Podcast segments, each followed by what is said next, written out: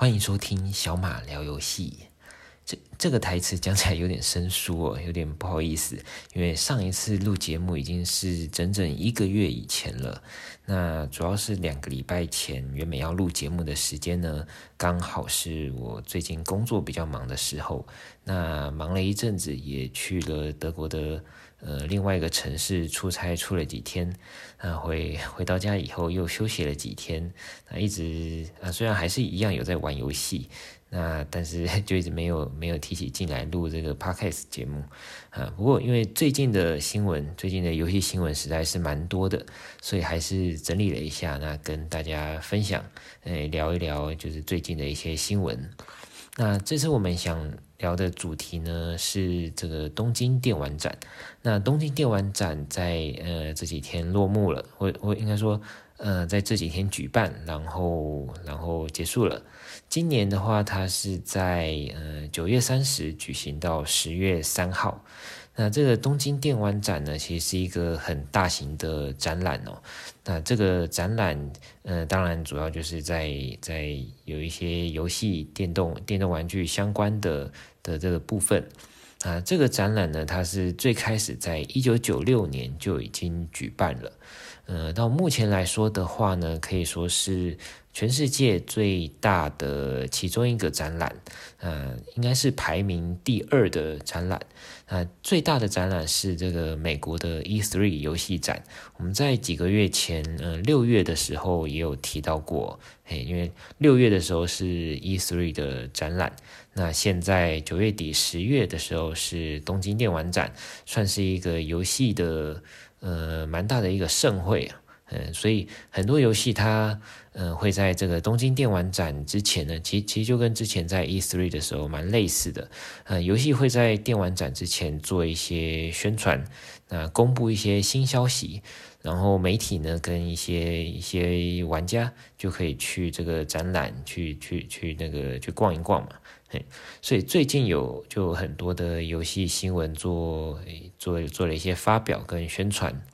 那我今天主要想分享的几个是我有看的呃一些宣传会哦。呃，主要第一个是 PlayStation 的 Showcase，呃，那第二个是任天堂的直面会，那第三个是史克威尔 Square Enix 的的他们的一个宣传会哦。呃，这几个这几个宣传会是我我有我我比较有看到的，那里面也都有蛮多呃蛮令人兴奋的游戏的消息。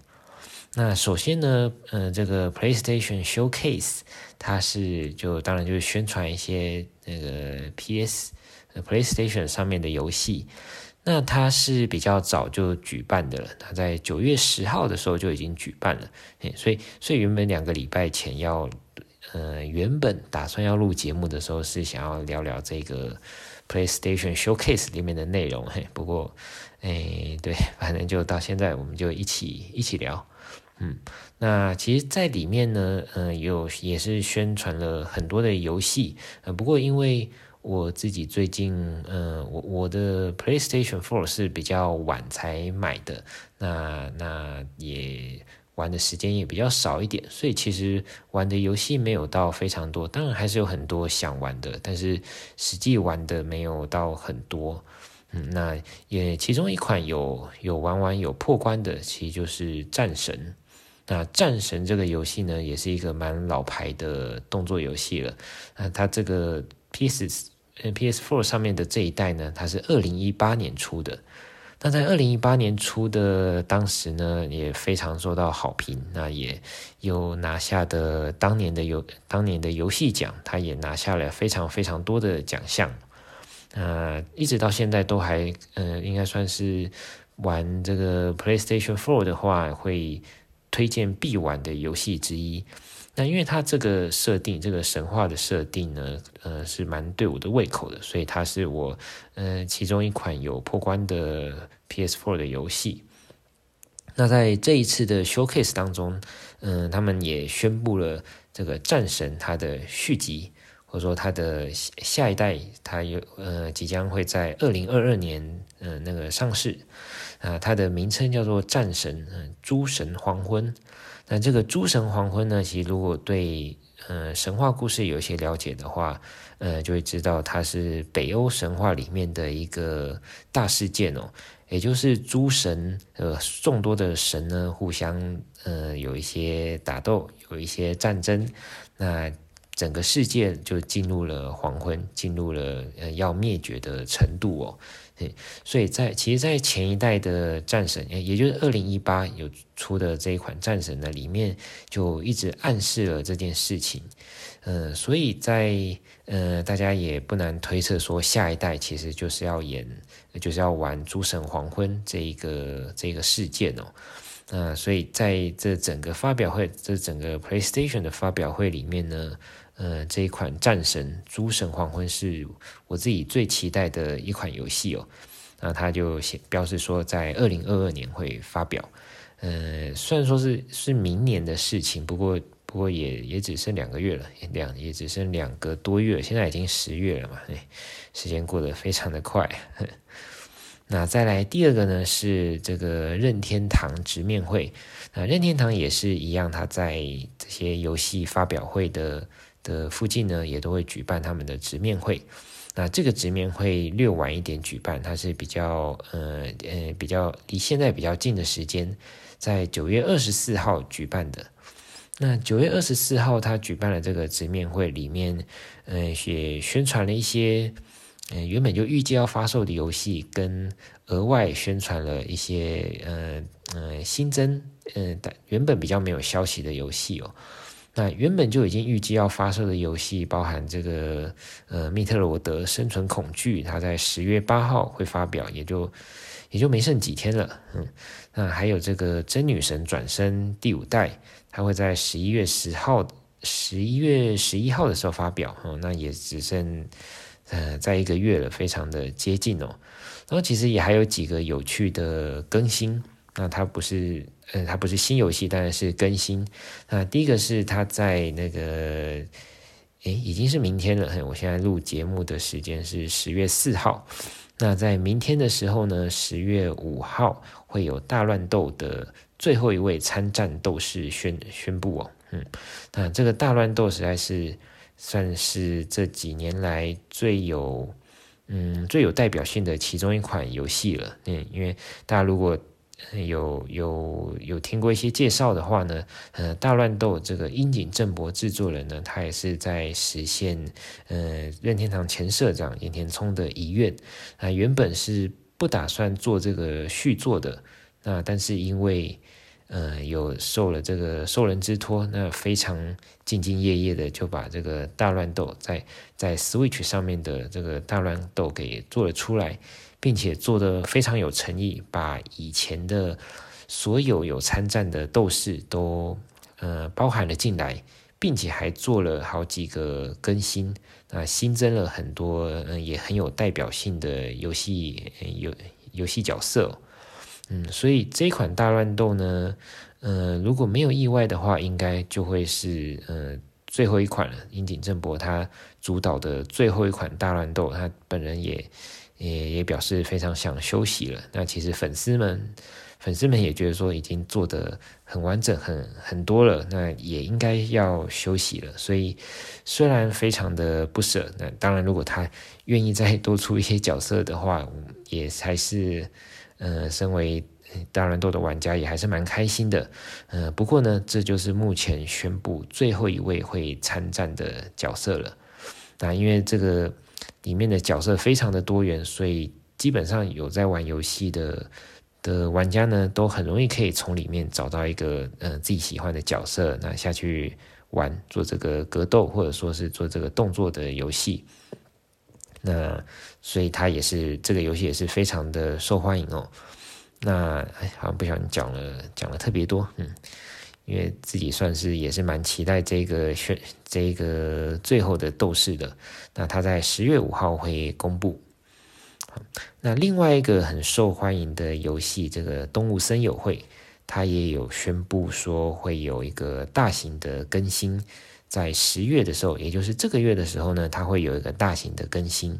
那这个更新从在这个直面会里，短短的几秒钟看起来是有更新了这个咖啡厅的部分。那虽然我有玩，我也有玩过 3DS 上面的《动物之声》，但是没有玩得很久，所以呃呃不太熟悉这个部分。但是呃大家的期待度也是蛮高的。那我自己嗯、呃、也之前在 Switch 上面的动动森呢也玩了有一些时数，所以如果有这个更新之后，嗯应该也会有一些呃冲动想要再打开来玩一下。嗯，里面。里面的这个岛上不知道，可能都已经长满了荒草吧。最近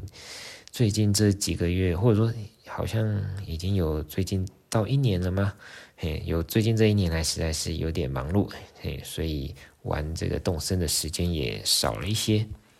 嗯，那不过我也蛮期待这个更新的，它它在这个月就会宣布，那照理说也就会很快的上市了。嗯。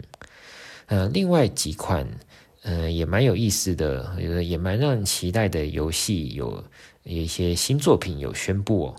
那其中一个是《魔物猎人》，哎，《魔物猎人崛起》，它在任天堂上面，呃，发售的第的的这款游戏呢，它会在明年二零二二年的夏天呢，做一个大型的资料片更新，那叫做《魔物猎人崛起：破晓》。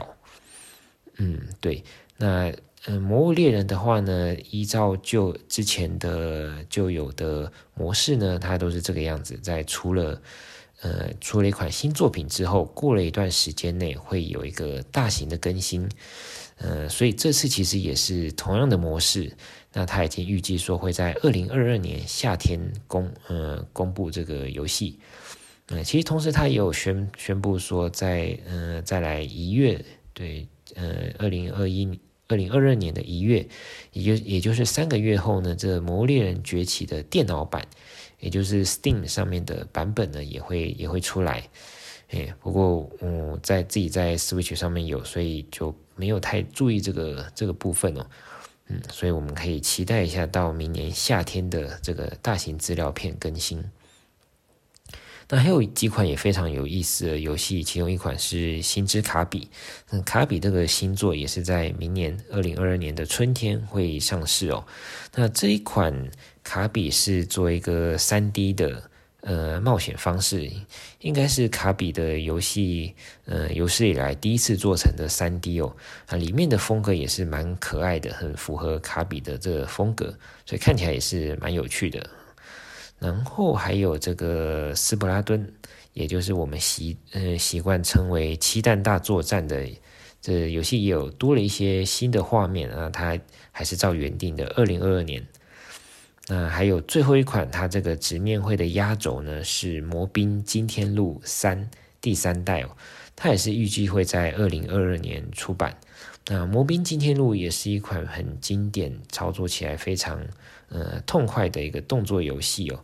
那在这个呃第三代，其实在很很很开始的时候，Switch 很应该是在很 Switch 很开始的时候呢，就已经宣布说会做，呃，会在这个 Switch 上面出第三代。不过也就一直一直过了好一段时间都没有消息。那终于在这一次的发表会，他们宣布了这个第三代会在二零二二年明年发售。算是算是一个蛮振奋的消息，所以它作为这一次直面会的的这个呃最后一个压轴，那在这个直面会里面呢，其实也有提到一个蛮有趣的东西，是超级马里奥的动画电影，它也是在明年底的时候会上映。那其实我不太知道这个细节，不过呃，因为里面也有很多大牌的。的演员去做配音，所以这个这个电影我感觉应该是蛮有意思的。那不过我还不太清楚细节哦，到之后可以再去呃看看，也会想要来看一下。好，那再来最后一个我想聊的是这个 Square Enix 他们史克威尔公司呢，他们的自己一个宣传会。那其实它里面的宣传。游戏呢，有一些部分已经在前面的的这个 PlayStation 或任天堂的宣传会中也有出来了。哎，不过我就对这个他们的游戏特别有兴趣，所以也有看了一下他们自己的这个发表会哦。嗯，那这里发表会呢，呃，有几个游戏我觉得特别有意思的，可以跟大家分享。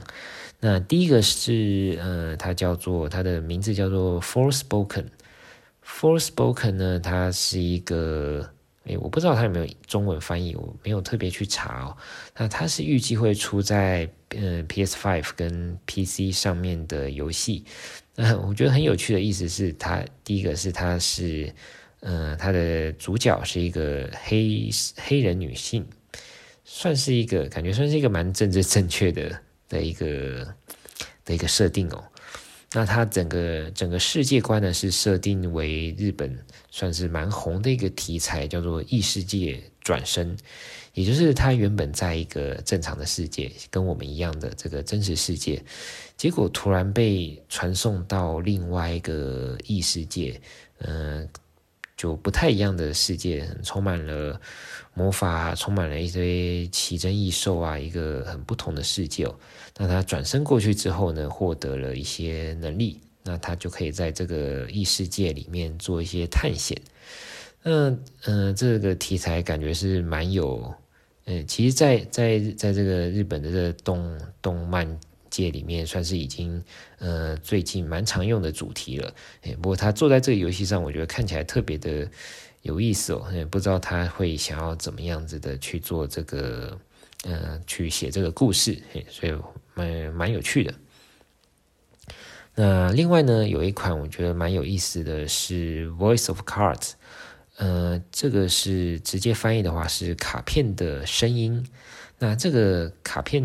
嗯，卡片之声啊，这么这么称它好了。这个卡片之声呢，它是在今年呃十月二十八号，很快就今年就这个月就会发售了。那这个游戏呢，它是由这个呃 Final Fantasy，呃他们在手机上面有一款 FFBE 哦，这个 BE 呃这个缩写。B 是缩写，那全名我有点不太确定了。嘿，那这个 FFB 呢，它是一个蛮做的蛮不错、蛮复古的一个一个手游。嗯，它里面是有一些像素化的的风格点缀出来的这些角色。那有一些有里面有一些冒险故事。那这个开发商呢，嗯，叫做 Alim。那 Alim 这个开发商，他也同时制作了这一款。呃，Voice of Cards 卡片之声这个游戏，那在这个卡片之声的游戏里面呢，它呃所有的东西都是由卡片组成的，那包含你的角色，你的对话之对话对话视窗，那甚至你走路的大地图，诶，这个大地图也是由卡片拼成的，那你去做一个从这个卡片跳动在跳动到下一个卡片的这样的动作，诶，所以。以他自己的最开始的这个宣传语的话，就是诶，这是一个由卡片组成的世界。那那你这个探险呢，就是跟随着卡片的声音去做，呃，去进行。那看起来，呃，是蛮有质感的一个氛围，嗯，并且，嗯，音乐也是非常的好听，嗯，所以这款游戏看起来是有点意思。当然。嗯，我我其实我自己不太确定会不会玩这个游戏，不过看起来，嗯，还还蛮不错的，所以我会再关注一下它的它的情况。那另外一款有一款叫做嗯 Triangle Strategy 这款游戏呢，它在。他在今年初的时候吧，今年初的时候就已经有发表一些消息，并且有一些试有个试玩版可以让大家去试玩填问卷。那他已经确定说会在明年的三月发售。那这个 Triangle Strategy 它也是使用一个像素风，那这个是有一个嗯拟真的像素风，也就是他们之前嗯这个 Square 公司在之前的八方旅人。的时候用的同样的技术，那这个同样的风格，那他们做在这个 Triangle Strategy 上面。那这款游戏呢，它其实主要是战棋游戏，也就是在有战斗场上呢，你是操作一个角色从嗯、一个格子移动到另外一个格子，那然后放一些技能之类的去做战斗，是比较类似类似圣火降魔录的战斗方式。那它呈现方式就是以这个呃拟真的拟真的像素风，嗯，是这个样子的方法，所以它这个风格美术风格我也是还蛮喜欢的，所以我在看，嗯、它它有一个嗯、呃、预购的珍藏版典藏版，嗯，呃，我是在德国的亚马逊 Amazon 上面预预定的，呃，看起来好像跟日本或台湾的版本略有一些内容物的不同。嗯，不过因为我光嗯、看到它里面除了美术设定集之外，应该还有一副是扑克牌，嗯、那上面就有一些他们嗯、他们里面的这个游戏里面的角色，那、整体看起来我觉得还蛮还还蛮不错的，所以没有没有想太多，就先预定下去了。嘿，因为这个珍藏版呢，通常是会嗯、比较难买的，嗯，所以我看到了它的这个有有办法预购，所以我就先预购下去了。或许到呃到之后有呃收到以后呢，或许可以会嗯、可以拍个开箱影片吧，诶，或许可以可以这样子。好，那呃这些是也也觉得蛮有趣的一些呃 Square Enix 它要出的游戏。那另外还有一些嗯、呃，它他们 Final Fantasy 的延伸系列呢，主要由主要有两个。嘿第一个是，嗯，它的名称是 Final Fantasy VII: The First Soldier，呃，也就是它，嗯，这个名字是指第一位战士。嘿，那它在今年就会就会发售了。它是其实是一款手机游戏。那这个游戏呢，它的设定，嗯，是在 Final Fantasy VII 里面呢，呃的故事。再往前推说一点，嘿，看起来是再往前推说一点，他们才刚，嗯、刚在培养这些战士的的这个时间点哦。啊，它看起来是一款手机游戏，那是有一个线上多人对战的方式。那其实我，嗯，我没有特别去去看这个细节哦。不过，嗯，反正它是一个免费的手机游戏嘛，那当那当然它一定会有一些需要。嗯、有氪金的元素，或者是嗯、一些嗯、手机游戏该有的一些风格。不过我想这个嗯、到时候出来之后，我可以再看看有没有兴趣可以玩一下。那最后一款游戏呢，算是这个 Square Enix 最近的主主打。嘿，那它是叫做 Final Fantasy Origin，呃，它应该是翻译成起源的这个意思哦。那这款游戏呢，会在明年的三月十八号发售，啊，它算是标成呃 Final Fantasy 三十五周年的一个纪念作品哦。